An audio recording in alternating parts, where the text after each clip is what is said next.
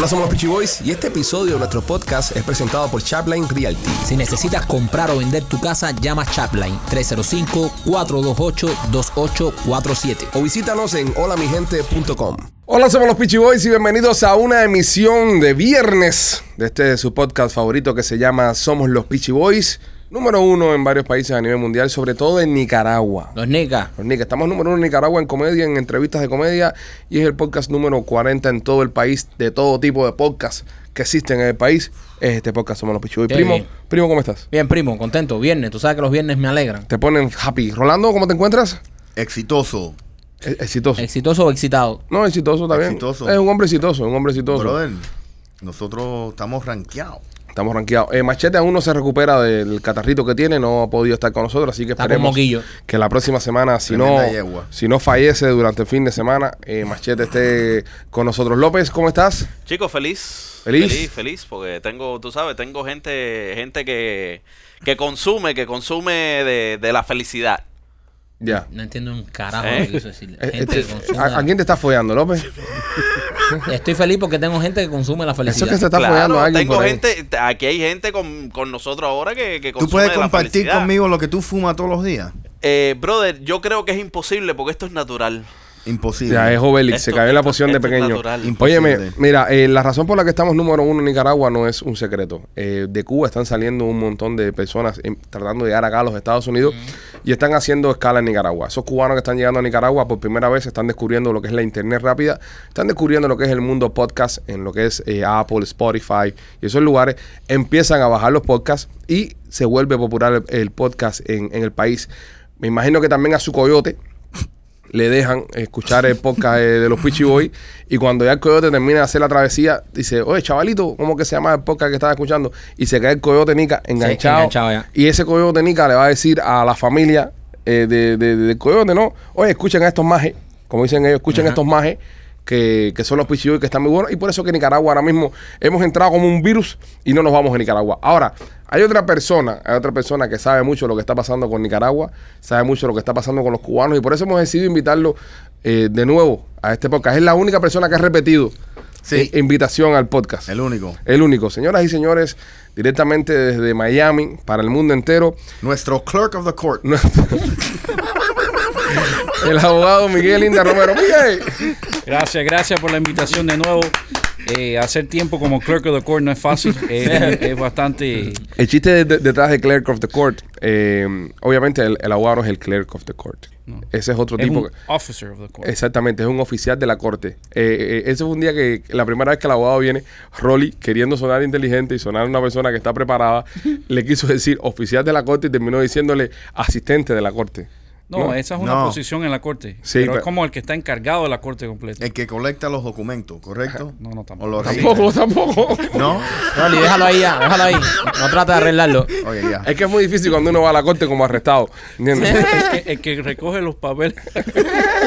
Esta es nueva. Cada vez te, te quito un grado, Miguel. Ahora mismo eres el janitor of the court. parqueo los carros afuera. voz. ballet of the court. Ballet of the court.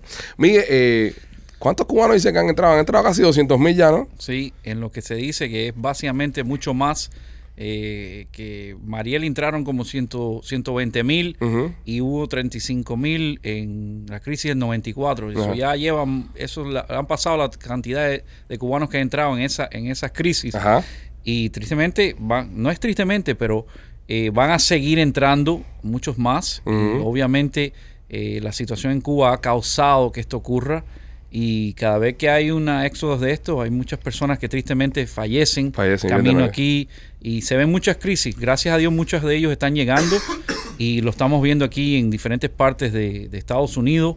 eh, pero se siente uno triste cuando ve las historias de personas, por ejemplo, el que entró y les falleció, vio a la mujer y al hijo ahogarse en el río. Sí. Wow. Era cubano y eso es bien triste eh, vivirlo como todos nosotros aquí, la mayoría somos inmigrantes y, Y, sabemos. y lo que está pasando es, señoras y señores, fíjense la dimensión que tiene esto, que obviamente la, la- la generación de Rolly vino hace muchos años antes, no tiene... López, para de respirar arriba del micrófono.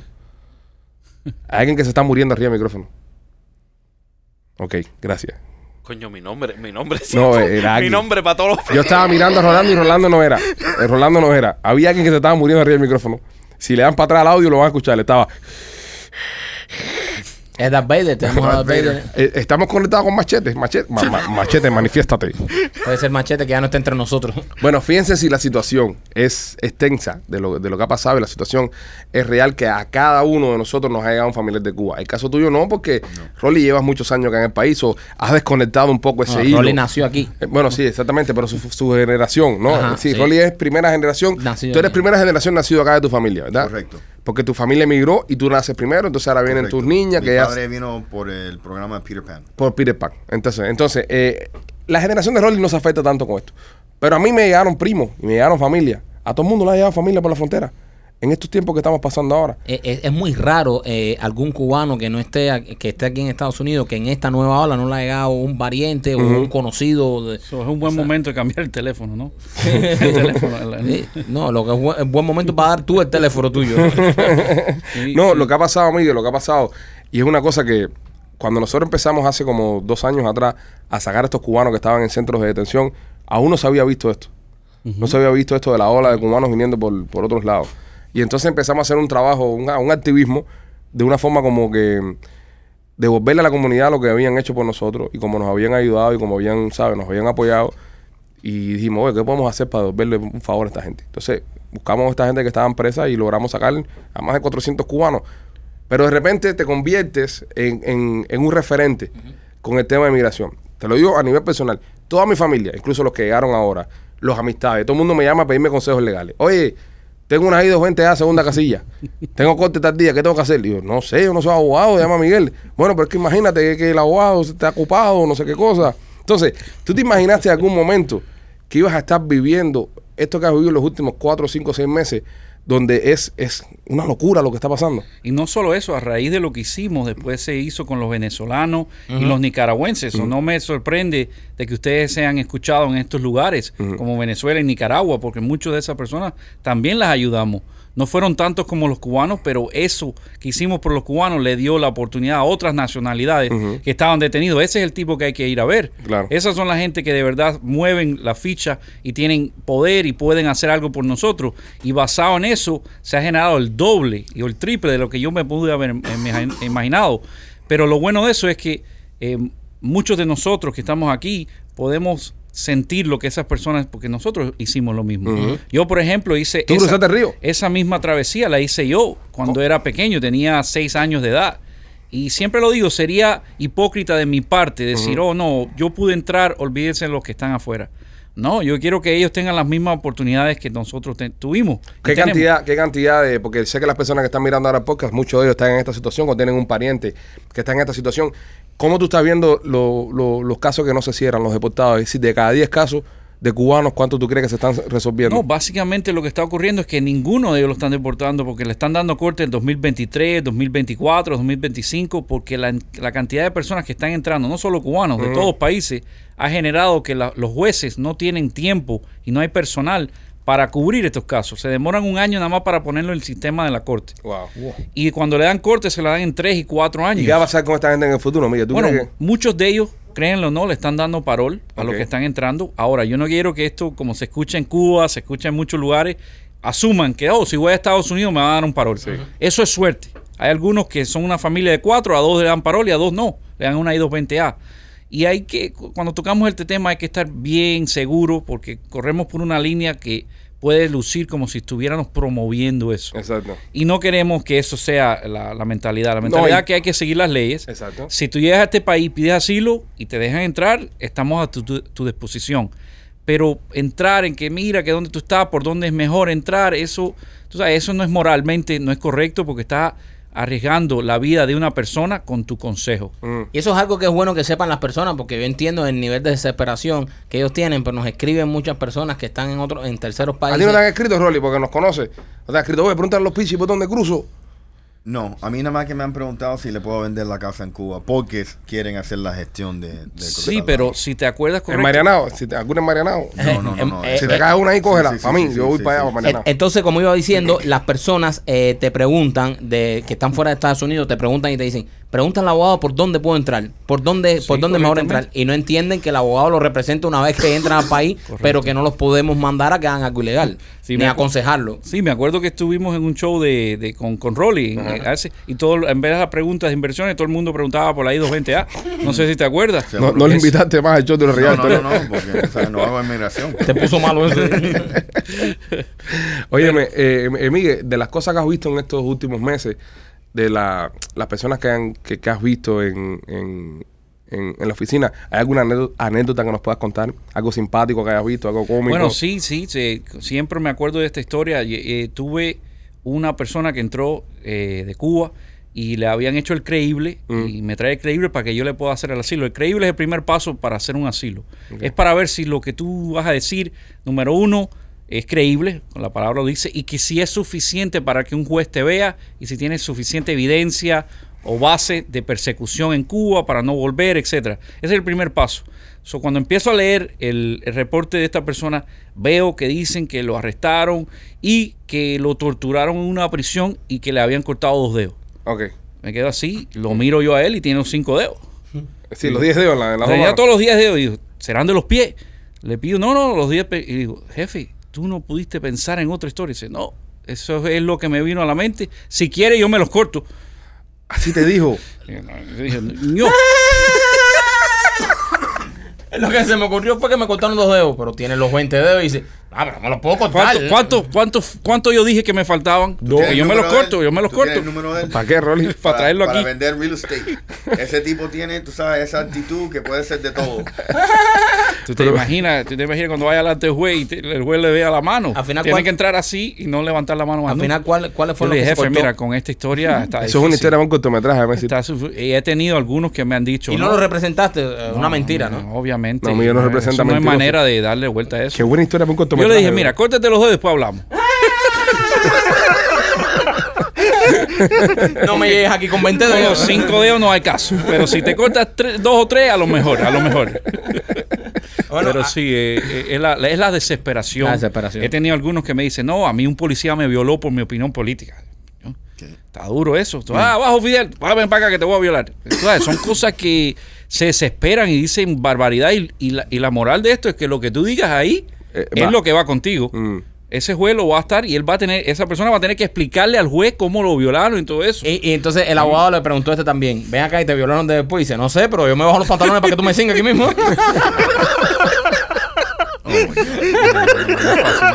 No, no, no. no vamos para el baño, vamos para el baño. Oye, este me. Te pasaste unos cuantos pueblos. A si te, te fuiste López con el chiste. Sí, te pasaste.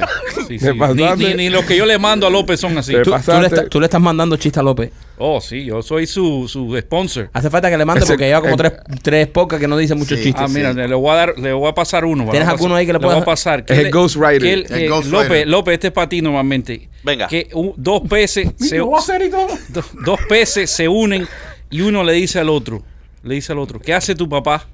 Y el otro dijo, nada. Qué bueno que es abogado. ¿eh? Rolly, no, Qué bueno. Miren, señores. Es el mejor abogado de migración que usted va a conocer.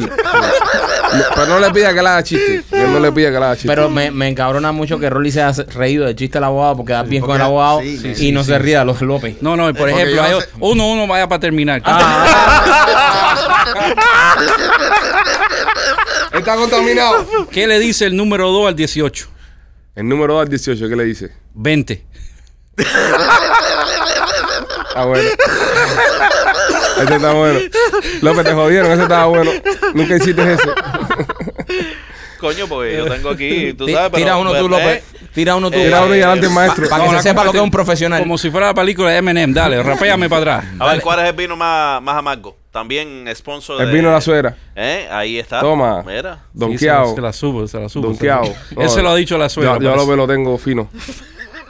López, Eres un mierda, men. Ah. Hasta los abogados dicen mejor chiste que tú. Hasta un abogado más simpático que los abogados no tienen nada de, de, No, de- de de- de gracia, simpático. ningún- Un abogado más simpático que López. Pero él lo es. Sí, sí, sí. Tira, tírate otro. Él lo es. No tiene ninguno. Bueno, bueno, bueno. Vamos a ver, claro, él tiene uno mejor para mí, que me hizo a mí. Pero Sí. después vamos a hablar de Vamos a eso. hablar de eso ahora, vamos a hablar de eso ahora. Eh, an- antes de hablar de eso, eh, Miguel, eh, estaba viendo en las noticias, ya que te tenemos aquí, tenemos que aprovecharte. El presidente, expresidente Trump está demandando a CNN por eh, difamación Sí. y por otras no sé cuántas mierdas más. ¿Qué, qué tanto tú, tú como abogado, qué tanto tú crees que puede avanzar esa demanda? Ah, eso no, eso es, eso es política, eso Se es. cae, ¿no? Eso se- todas las demandas de Trump es simbólica. Es para, acuérdate que Trump tiene que estar en las noticias de una manera u otra. Y se, eso es, llega, eso se arreglan fuera de, de corte. ¿Desde cuándo estamos escuchando que le van a pedir los taxes a Trump? Que la Corte Suprema dijo y se prolonga y se prolonga.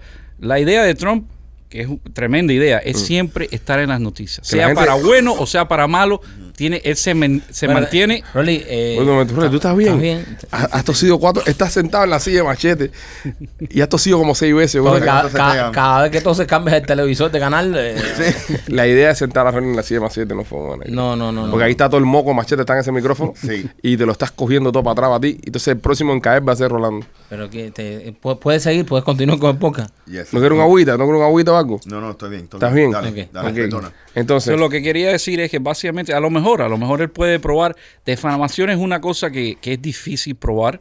¿Por una qué? ¿Por qué es tan por una- difícil? porque es una persona. Pero Johnny. Depp, Johnny Depp lo probó. No, pero eso entra una pareja and he's a public figure.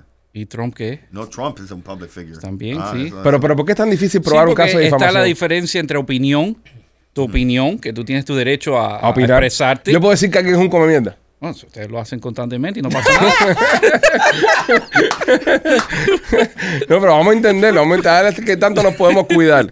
Yo, puedo- yo puedo decir que alguien es un come mierda Sí, no es pasa nada. Es tu opinión. Ahora, yo no puedo afirmar que es un come mierda.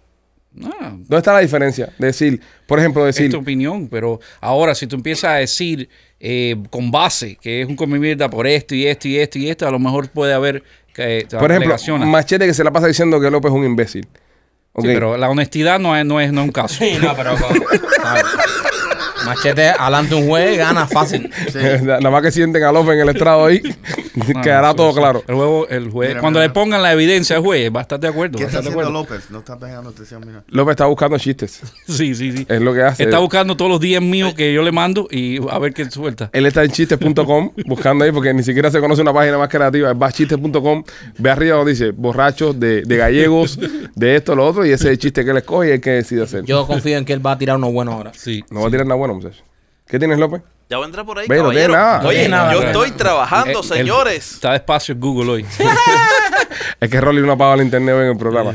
Eh, Tú sabes que el otro día, ok, nosotros estamos trabajando mucho con, con López. López, aunque sea un caso social, es como una deuda. Tú dices que las personas, cuando tienen mucho dinero, donan a organizaciones benéficas. Sí. y donan a, para los niños en África y donan para campamentos para que le hagan agua a los niños. Ok, nosotros no tenemos dinero, pero nuestro caso social es ayudar a López. Eso. ¿entiendes? Es como, es como para ganarnos las puertas del paraíso. Sí, Yo cuando, es cuando como- llegue el día de juicio final, que yo me pare delante de, de Cleric of the Court, eh, eh, eh, ahí arriba, Tú lo que quieres es que de santo y te dé un award, un, diploma por, por, por- algo. por ayudar a la comunidad. cuando a mí me juzgue el Señor al final del día me diga, tú, Alejandro González, ¿qué hiciste en tu vida? ¿Fuiste buen padre? Ah, no. Todo va a quedar anulado cuando vean que yo ayudé a López Sí. a, a vivir, a un pusi- salario. Y que pusiste a Gustavo en dieta. y que puse a Gustavo en dietas. Sí. Esas son las dos cosas grandes que he hecho en mi vida. sí. Entonces, tengo a López trabajando en todos los proyectos. Y entonces, Miguel, el otro Porque día. Gustavo no quiere. Sí, porque Gustavo no quiere también. Gustavo está ya achantado en casa. Gustavo ya no quiere salir de casa ya. Gustavo tiene una vagancia. Es un, es un Uber de video. Sí. Entonces, eh, Miguel me dice, no, que mira, que hay que editar un video, quiero hacer un video a una de las empleadas, que esta muchacha es una eh, eh, paralegal en la oficina de Miguel, que es muy buena. Eh, de acá le mandamos un abrazo, Frida se llama, y va para la escuela de leyes, se va a convertir en una abogada. excelente. No, espérate, espérate, esto es una compañía exitosa. Miguel, un- una de la abogada que trabaja conmigo ahora, Alessandra, empezó con Miguel siendo paralegal y ahora es abogada y trabaja en la firma. Entonces, Miguel... No, empezó de recepcionista. Lleva ocho años ahí. Y, Coño. y Miguel fomenta el crecimiento en su trabajo. Exacto lo que necesita Miami. Otro abogado. Exacto. Coño, qué bueno. Entonces, eh, ella se va para la escuela de ley y decide Miguel hacerle un video de despedida, invitando a varios famosos a saludar el video de despedida. Sí. Y a la familia, a to- todos en la oficina hicimos un video dándole las gracias, etcétera. Y Miguel dice, necesito que alguien edite esto. Nos llama a nosotros, que como sabemos de video y esas cosas, decimos, mira, Miguel, nosotros estamos muy ocupados, pero te voy a dejar en las manos de López. Que, que López es un gran editor y un gran vi- videógrafo. Sí. Y le pasamos ahí, ese- es, ahí es donde eh, tengo un caso en contra de él. A. Ahí le pasamos el proyecto a López. Ok. López se pone a editar el video este, de lo más bonito. Y hay una parte que la chica es una muchacha joven, ¿sabes? Bien parecida. Está en Puerto Rico de vacaciones. Que este es el cierre del video, ojo. Sí, sí, yo le estoy regalando. Mira un cómo se ríe, mira, porque ya sabe, ya, ya sabe lo que hizo ya. Yo le estoy regalando un viaje a Puerto Rico por, por los siete años, gracias. Le pongo una foto de ella y dice, eh, eh, disfruta tus vacaciones en Puerto Rico. Le mando a López una canción de poner ahí. Ajá. ¿Y tú qué, qué tú crees que puso López? No la canción. Porque la canción decía nada más, eh, ¿cómo que dice la Eh, letra? qué cabrón está Puerto Rico. Ajá. Puerto Rico está cabrón. De Bad Bunny. De Bad una Bunny. canción. Puerto Rico está cabrón, pero López cogió la parte de Puerto Rico está cabrón que decía chocha, chocha. No decía, a mí me gusta Gusta la la chocha chocha de Puerto Puerto Rico. Rico. A mí me gusta la chocha de Puerto Rico. Todo esto con la cara, Con la de, cara de la la, de la muchacha. así. El video que va en la familia de ella. Y toda la familia mirando esto. Y, y- Y por y a, mí, me gusta la chocha de Puerto Rico. A mí me gusta. A ti no. Brother, pero ¿cómo A tú? no. Pero, pero López, ¿qué sentido, no. López, ¿qué sentido ¿Eh? común tú tienes, en verdad? No, pues sí, es un video que estás viendo que está toda la familia, todos los Es amigos de corporativo. ella. Eh, tú sabes, cómo e- esa mujer puede haber demandado a, a, a Miguel por, por sexual harassment. Porque, porque a mí me gustan las chochas de Puerto Rico con la cara de ella. Menos mal que Miguel lo vio antes. Menos mal que bien lo vio, porque yo, yo soy de los que los revisa. Yo, los proyectos esos de 30 minutos, yo no los reviso. ya. Yo le digo, Gustavo, Gustavo, Eddie, dale, suba, súbalo para arriba. Yo no los reviso, pero suerte que Miguel los revisó. Y, y se lo digo, A las dice. 3 de la mañana. Sí, sí, sí, a las 3 de la ¿Y, y qué mañana. pasó? ¿Y qué pasó? Cuando lo llamaste o Le dije, no, me dijo, esa era la canción que tú me mandaste. Sí, pero esa parte no. esa no fue la parte que yo te mandé. A mí me gusta la chocha de Puerto Rico. Pero mira ese. Rolly, Rolly, pero mira el sentido común Era de López. ¿Eh? Mira el sentido común de López, de, de usar esa parte. Eso es para llamar al cliente, en este caso Miguel, y decirle, "Eh, señor, ¿usted está seguro que usted quiere poner en la parte que sale a la chica, a mí me gusta la chocha de Puerto Rico? Es que él hace el editing en mute. Ese es el problema. Ese es el problema.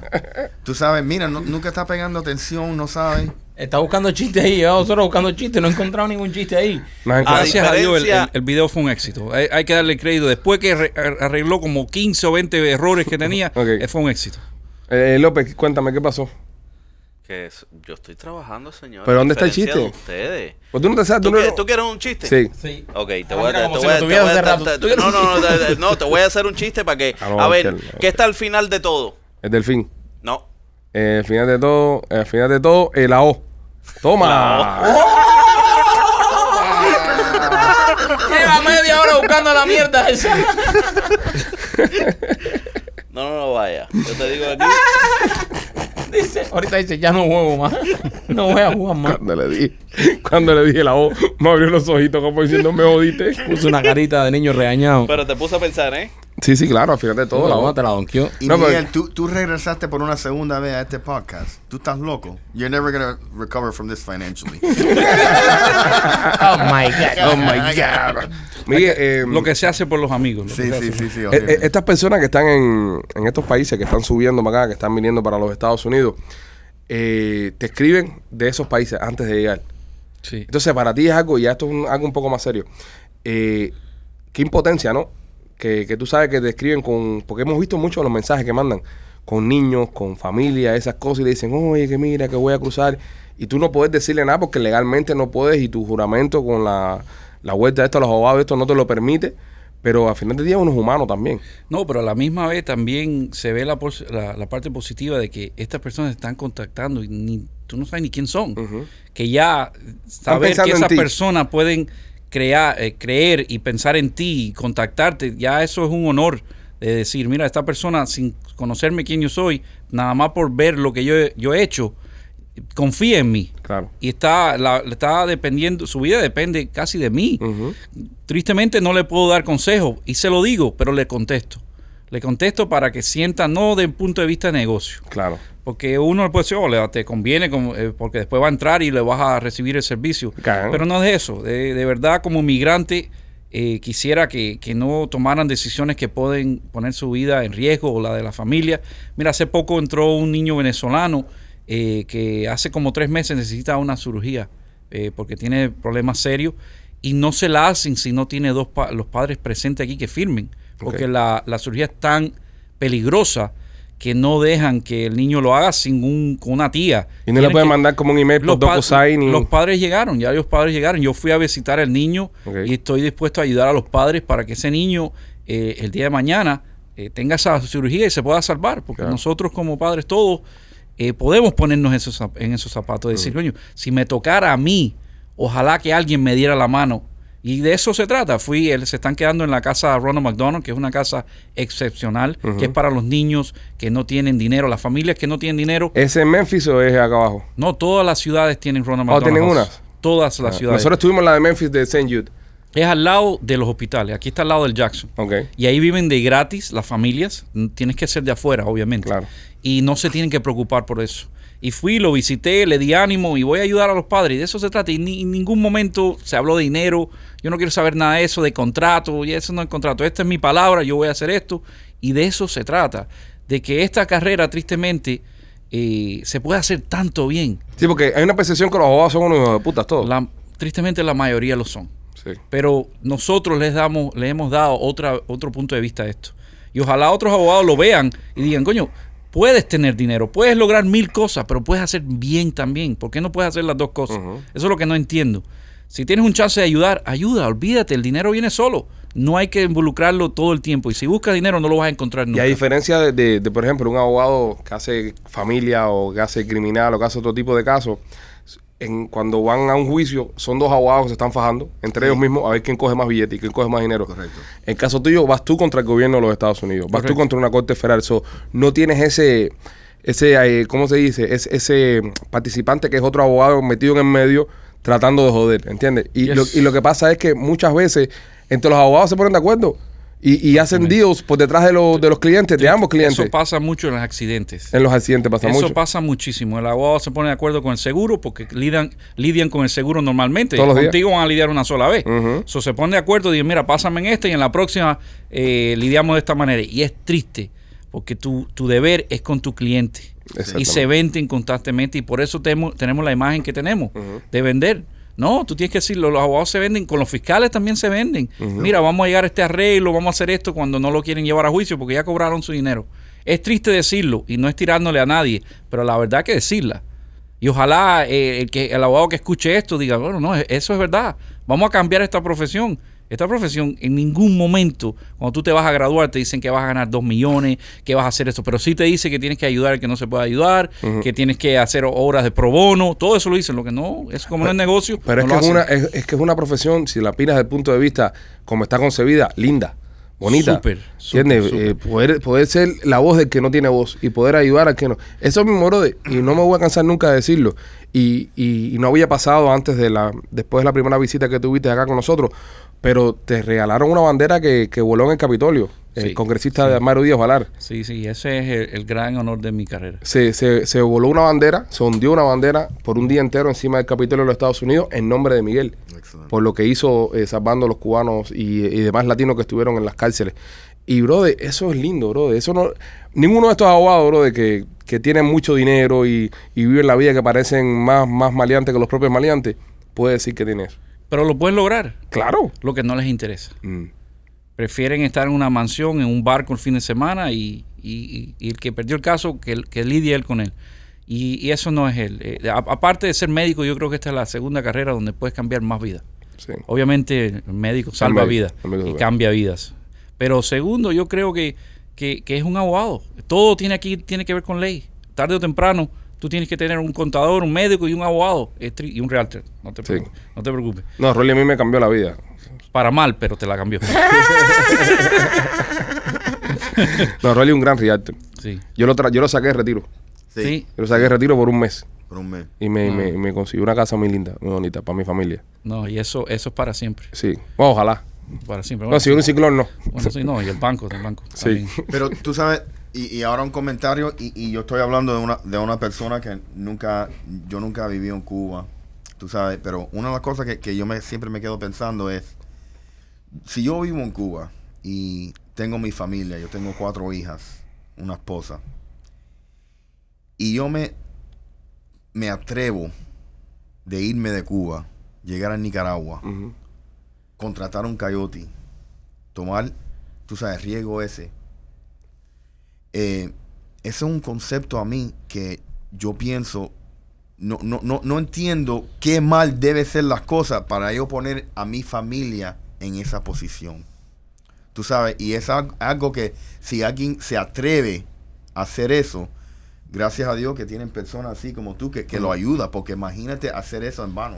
Ah, Claro. Imagínate hacer, hacer, tomar eso y, y te, y te devuelven a Cuba. No, no. Hay gente que han vendido todo. O imagínate hacer todo eso y llegar aquí que un abogado te robe el dinero y que te deporten. Correcto. ¿Te imaginas pasar eso? No, y otra cosa que iba a decir, perdona mí, antes que termine. Eh, el otro día estaba viendo que alguien me pregunta, eh, bueno, sí, quiero ir a ver al abogado de ustedes. Llámalo a dar una cita. No, pero él me está cobrando por la cita. Y le digo, eh, tú para llegar aquí, tuviste que pagarle a un coyote, tuviste que pagarle a un reguero de gente por ahí para abajo que, que sabrá Dios todo. Entonces, por, por, por nada, por nada, porque es una mínima fracción de lo que te has gastado, vas a poner tu caso en peligro. Exacto. Y vas a poner en peligro que te puedan deportar. Y vas a poner en peligro que no puedas cerrar tu caso. Por 100 pesos que cuesta una cita. Sí. No, y, y- muchos de ellos, en Me- para poder entrar a México, tienen que pagar para poder pasar por todos esos países. Ajá. Tienen un negocio completo Sí, sí, sí. en No, todos y- estos países. Y pagan para salir de Cuba la- las visas y los pasajes más caros que hay. O sea, porque el gobierno, acuérdate que la dictadura se aprovecha de esto y vende esos pasajes para Nicaragua, se venden carísimos. Carísimo. Entonces, eh, pasan por mucho eh, peligro, pasan por muchos peligros, eh, ponen su vida ahí en el límite, eh, pagan muchísimo, entonces llegan aquí y se quieren ahorrar 100 pesos cuando ya es el paso más importante que vas a dar porque ya hiciste todo lo más, lo más difícil, lo hiciste, que es llegar a este país, entonces ahora de cierta manera es lo más fácil, contratar un buen abogado que valga la pena para que te dé ese estatus legal, para que todo ese sufrimiento no, no haya sido en vano. Ahora, muchos, te voy a decir, que han venido a mi oficina me han dicho, yo lo, yo lo escuchaba por ustedes, por el podcast de los Peachy Boys, por los live que hacían, y desde allá yo sabía que cuando llegara a Estados Unidos, yo sabía a quién contactar. Yo te voy a contar una anécdota. Yo tuve un amigo que vino hace, hace poco y estaba estando en las cárceles de, de migración, los estaban tratando mal. Y dice que todos empezaron a decir ahí, hay que, hay que escribirle a los pichis para que venga el abogado de los pichis aquí. O sea, eso eran eh, cubanos que habían, que ya sabían de nosotros antes de venir, antes de venir aquí a Estados Unidos. Y estando ahí, la policía como que los estaba tratando los guardias ahí en las cárceles un poco mal. Y, y ese era el comentario ahí. El amigo mío me lo dijo, hablé con él por teléfono y me dijo, brother, aquí todo el mundo está hablando del abogado de ustedes, de que ustedes, que si se portan mal con ellos, les van a dar las quejas a Sí, ustedes que para que decía, abogado. nosotros tenemos un abogado fulano de tal. Exacto. Sí, sí, sí. Y entonces hay- se sientan un, un- un- Protegidos, se- no se sienten solos. sí. Ahí, ahora que ves que comentan la cárcel, fuiste a las cárceles y has estado yendo a las cárceles. Todavía, todavía sigo. Todavía A ver, sigo. a ver a, lo- a a los nicaragüenses. Ahora ya no hay tantos cubanos. ¿Qué hace un nica cuando un cubano entrar por la puerta ahí? Que, que un tipo que ni siquiera en su, en su vida se imaginó que iba a venir a defenderlo. Te lo digo, te lo digo. eh, muchos de los que estoy viendo ahora son nicaragüenses que llevan casi un año. Casi un año detenidos por gusto. Ellos están viniendo de un sistema similar al de nosotros y son hermanos nuestros. Y te lo digo, sé que, eh, lo que más me llevo de ahí es que me dicen, por primera vez alguien en Estados Unidos me ha tratado bien. Nunca antes de todo el año que yo he estado aquí, nadie me ha hablado como has hablado tú. Wow. Nadie ha hecho por mí lo que has hecho por ti, por mí. Y, y- y yo ni te conozco. Soy yo. Y, y- te dicen, tiene que haber un Dios. Porque de dónde tú saliste, tú vives en Miami, has cogido un avión hasta Texas a, cono- a ver a alguien que tú ni conoces, De que gratis. no, que no te van a dar nada. Tú pagaste tu hotel, tu estadía, tu carro, tus cosas. Si no hay un Dios, ¿cómo tú estás sentado delante de mí? Y es verdad, eso no puede ser casualidad, porque ¿cuántas prisiones no hay en Estados Unidos? ¿Por qué lo fui a ver a él? Yo, yo puedo haber dicho, mira, ya yo ¿Y qué sientes, Miguel? ¿Qué sientes tú cuando haces estas cosas? Cuando salgo de ahí, cierta tristeza, no te voy a decir que no, porque coño, ver a un, un ser humano buscando ¿Pero qué te motiva? ¿Qué te motiva a hacer estos actos? Porque mucha gente me dice, ah, este tipo está buscando billetes, está repartiendo tarjetas en toda la cárcel. esa- pero- ¿Sabes? Que parece que va por celda, tirando por abajo todas las puertas. Pero esa Ya. gente no tiene dinero, Alex. Esa gente no tiene nada. Muchos de ellos no tienen dinero ni para comer ahí.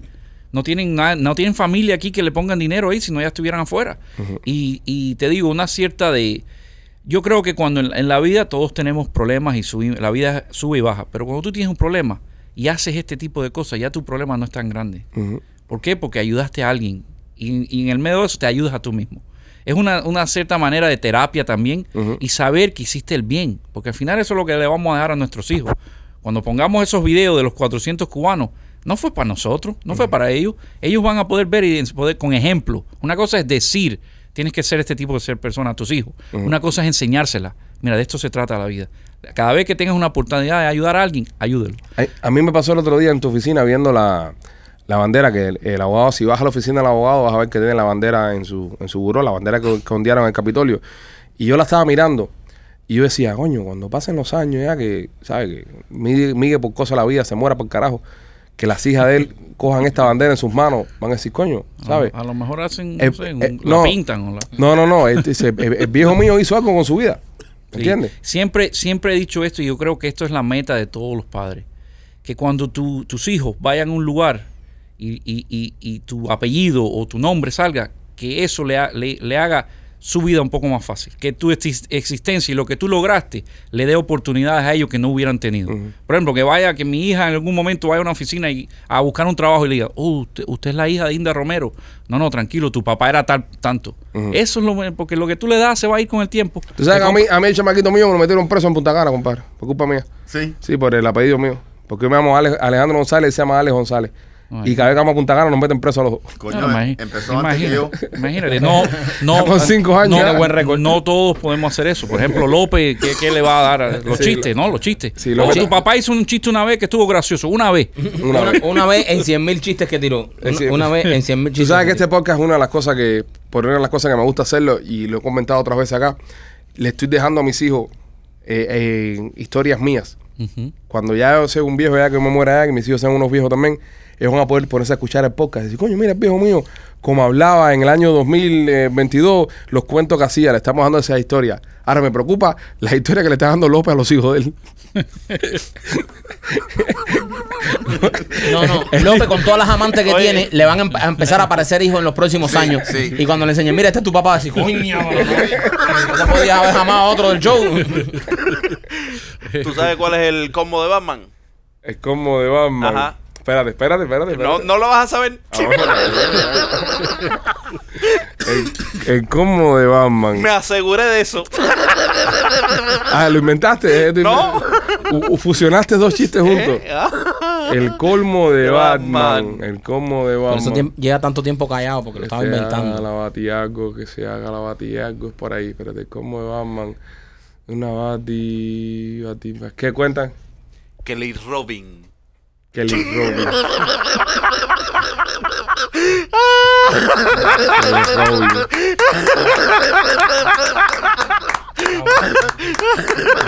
Hay que, hay que parar, hay que aplaudir. A los niños con problemas hay que aplaudir.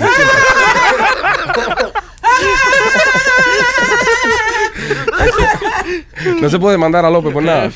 No. Por el emo- emotional distress. Porque usted- lo que trae es, es dolor de cabeza. Hay una demanda que sea. ¿Cuál es la demanda más absurda en el mundo de las leyes, abogado, que usted conoce? Tú sabes que eh, la gente cree que es un- una broma, pero hubo alguien que demandó a McDonald's porque el café no decía que estaba caliente y te podías quemar. Y Ok. alguien cogió el café, se le viró y ganó como, si me acuerdo, 5 o 6 millones de dólares. Joder. Yo que Pasamos me una quemo que- de gratis por ahí y a- con los no, cafés. y aquel que se quería cortar, los tres dedos por un asilo. Eh, también. sí, también. Pero bueno, eh, Pero that, that's why los abogados with the tort reform always. sí.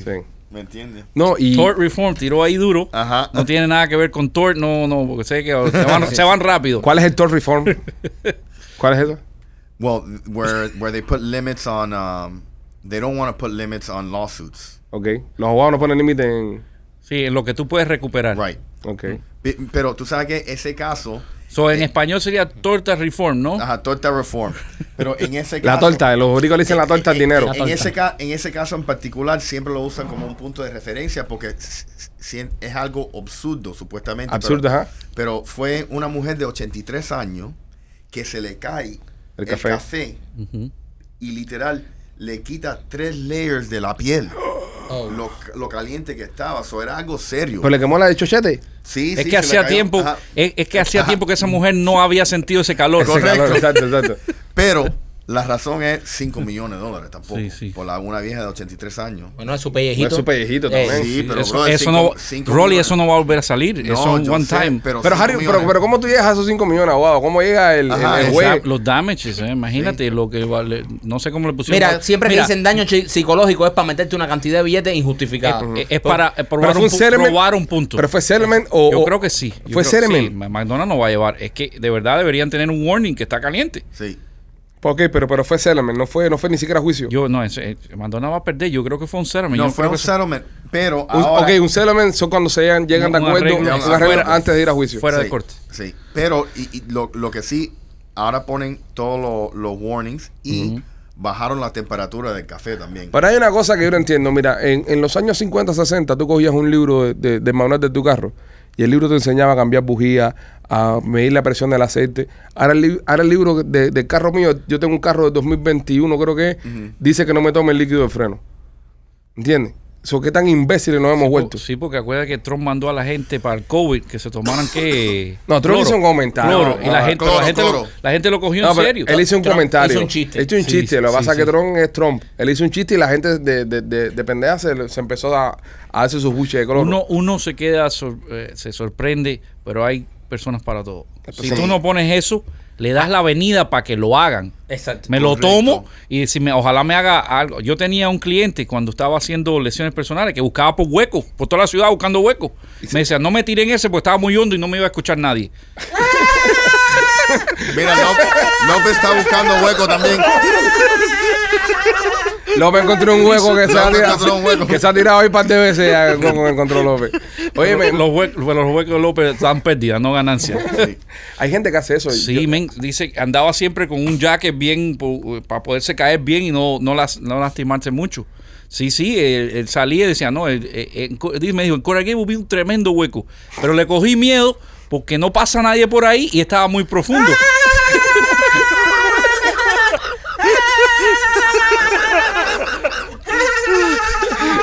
Tú te imaginas estar llamando de hueco, eh, me caí un hueco, venga a buscarme.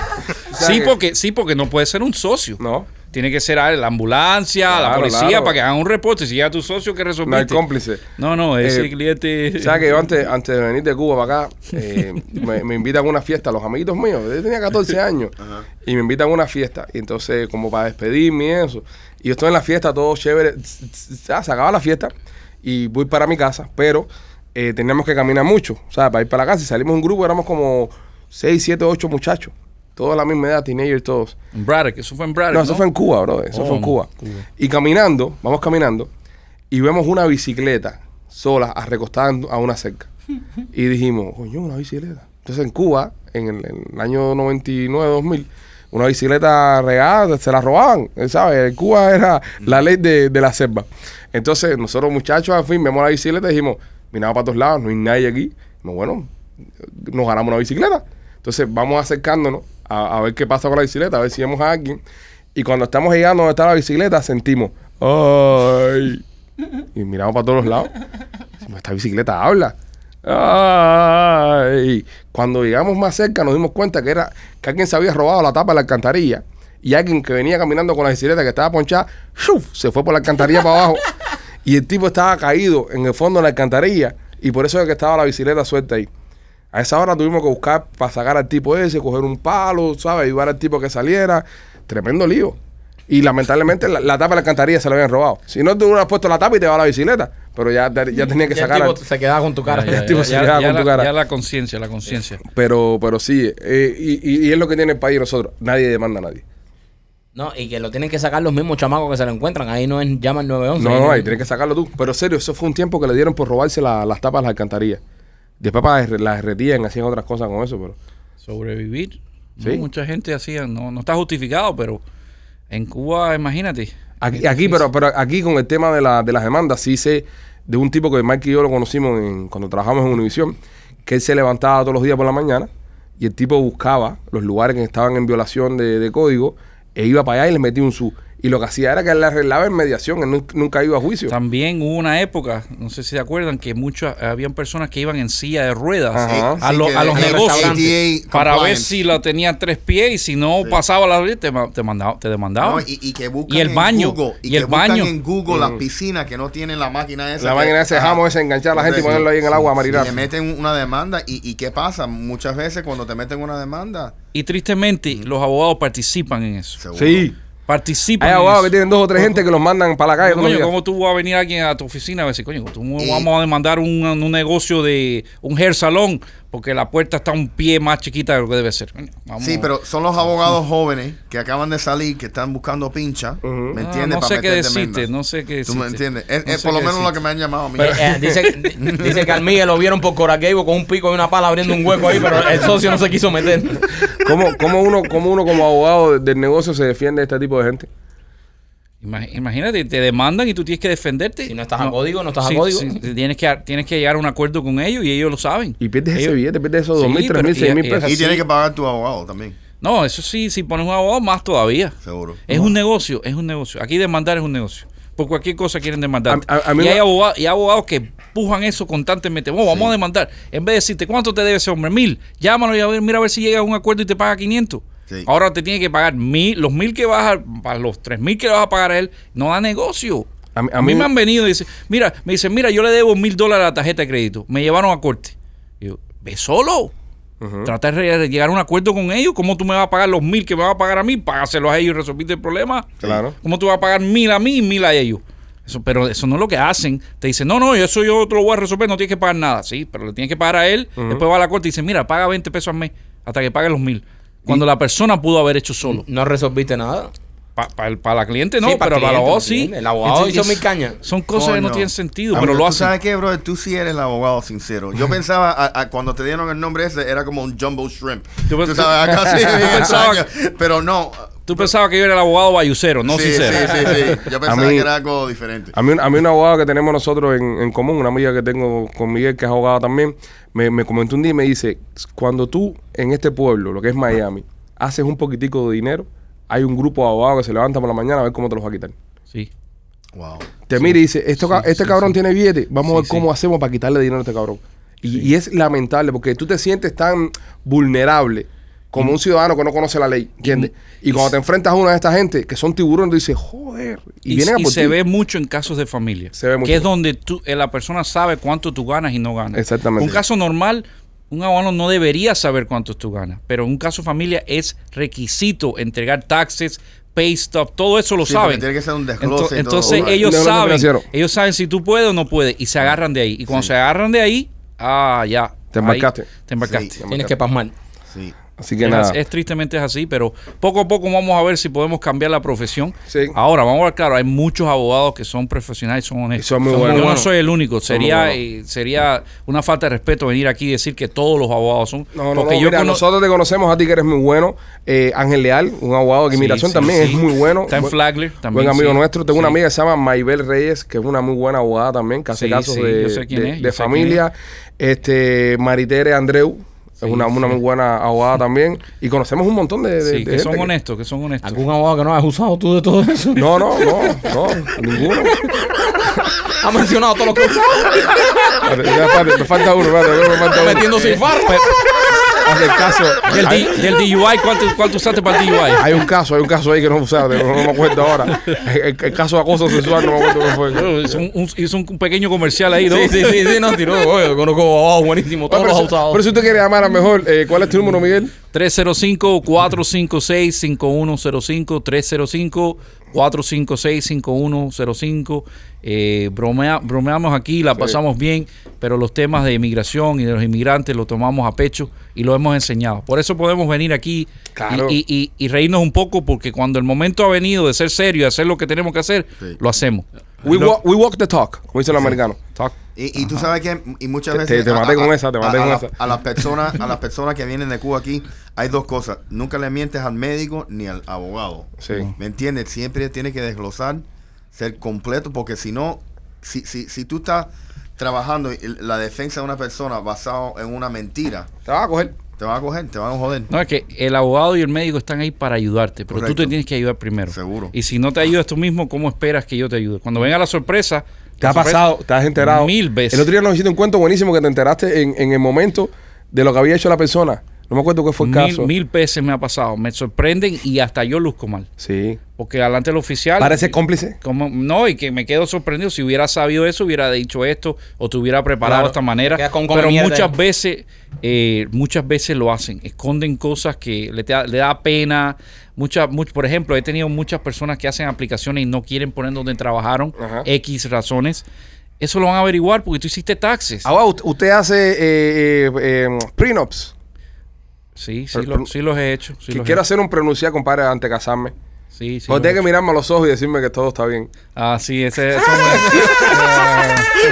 ese, ese fue lo mejor, eso fue lo máximo, eso fue, eso fue- esa fue la línea del mundo, como me dijo, cuando me dijo, me dijo, fue un "Mira- amigo. Sí está bueno. mírame a los ojos y dime la verdad. Y, y yo le dije, un buen abogado nunca te mira a los ojos. un amigo nuestro que usó los servicios del, del- del abogado. Oye, Miguel, gracias por haber pasado hoy por acá, compadre. Un ratico. Sé que las personas lo agradecen porque sé que, además de lo que hacemos en, en Facebook y en Instagram, eh, te siguen mucho y te apoyan mucho. Y, y, y, brother, lo- lo- el engagement y los mensajes que mandan es impresionante. Te ha convertido en parte de muchas familias ya. Que, Y- que y- te Eres un ángel, es un ángel de esperanza. Y me, y me encanta eso, ser parte de cambiar, cambiarle la vida a una sola persona todos los días sería la meta de todo el mundo. A ver cómo mejoras la vida. Y al final del día así vamos a ser juzgados. Nadie te va a juzgar por cuánto dinero tienes en el banco, sino No. cuántas vidas, cuántas vidas cambiaste y cuántas vidas mejoraste. Si soy reconocido al final de cuando me tenga que ir, por eso que cambié ciertas cantidades de vidas, es suficiente para mí. Coño, Es ¿por la- qué tú no hablas con el Papa entonces? Ah, si el, el- mejora. el Papa, el Papa se va a quedar corto con nosotros. Sí. Sí, sí. Aparte, el Papa es un cingado. Claro, me siguen obligando a que yo diga eso del Papa. El día la gente me, me estuvo de acuerdo conmigo con el comentario del Papa. Y lo secundan, dicen. Lo secundamos, Pichi, estamos contigo.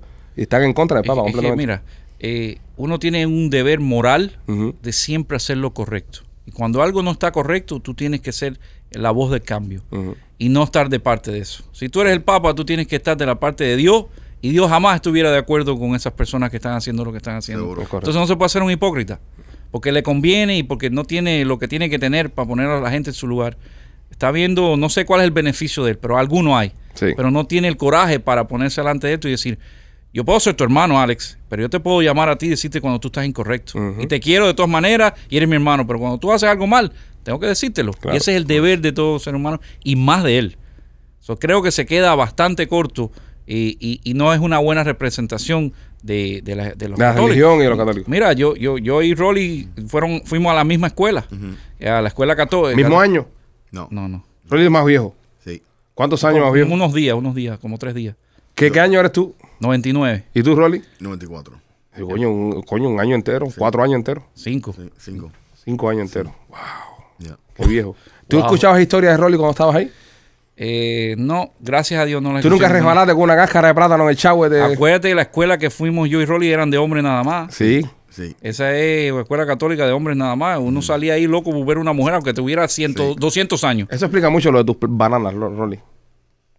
¿Con, Sí, con qué sí, se. ¿Con qué jevita se juntaban ustedes? Es verdad, ¿eh? Hay una escuela que era de mujer nada más. Ok, pero Y la escuela de al lado tenía, era 50-50. yo hago una pregunta. Cuando uno va a una escuela, me ha hecho nada más, porque yo recuerdo en mi tiempo que iba a high school público, ¿entiendes? Eh, yo no crecí en una familia de dinero como ustedes dos. este, que yo, No, no, no, no. Su, No. tu familia te quería. A mí me hicieron eso de castigo. Ok, eh, sí, fue, ah, Rolly fue para reformarlo. Sí, Rolly sí, contó sí, en sí. un podcast que estuvo preso a los 12 años. Fue su primera vez preso. Sí. Sí. Entonces, eh, ¿cómo ustedes, por ejemplo, cuando yo iba a la escuela pública, que yo tenía mi picoteo ahí con, con las muchachitas y las jevitas y eso, yo me vestía lindo y me echaba perfumito, me peinaba y eso. ¿Ustedes tenían ese mismo drive o era vestirse como sea? Uniforme, era uniforme y Era era un desastre, un sí. desastre, un desastre. Corbata. Sí, Corbata, sí. camisita con un, bote- con un Ah. bote al lado que dice Columbus. Ajá, y ya. Eh, Bueno, así, no, yo, yo, yo, no- yo no tenía eso. Yo tenía, tú, nada más que tenía que ir como si fuera un negocio. Ok. So, te podías poner las mismas camisas, pero Con corbata. Parecían como corbata. testigos de Jehová y eso. correcto. Sí, pero no te dejaban salir Sí. a, a, a lunch, no se No, podía. no. Y no sé si fue la clase de Rolly o no, a lo mejor Rolly se acuerda, pero hubo muchos años que no dejaron a los que se graduaban ir a Grad Night. Ajá. ¿Por Eh, qué? Porque sí. cogieron a Goofy, a Mickey Mouse vestido y lo metieron en el lago y poco se ahogan. Ah, era normal. En el año mío se hizo también. sí, lo hicieron también. Sí. Y tuvimos varios Sí, yo- áreas yo, sin... no, yo no puedo ir a Grand Night. A Grand Night A ver, mi año yo fui en 2003 y también se hizo. Que Sí. se empujó para el agua. Sí. Eh, es- es ¿Te imaginas lo que pesa eso? Uno eh, eh, con- con- vestido de eso, los mi- el Goofy no... Era la gracia. Era un perrito, pero no, no, no nadó. No. Era la gracia, la gracia era eso. Pues nada, señores, eh, ya lo saben, eh, los queremos mucho. Aquí está el abogado Miguelinda Romero para lo que necesiten. Recuerde que todos los lunes por nuestra página de Facebook, nuestro canal de Instagram, arroba los Peachy Boys, hacemos una transmisión en vivo donde usted puede hacer preguntas y trataremos de responder la mayor cantidad de preguntas que podamos. A todas las personas que están escuchando el podcast en otras partes del mundo, eh, los queremos. Suerte en su travesía. Recuerden, lo más importante es la vida, lo más importante es usted que se cuide y lo más importante es que, que esté con lo suyo. Al final del día, el resto son deudas y el resto son problemas materiales. La salud y la vida es lo más importante y nunca, nunca ponga eso en riesgo. Los queremos mucho, somos los Peachy Boys.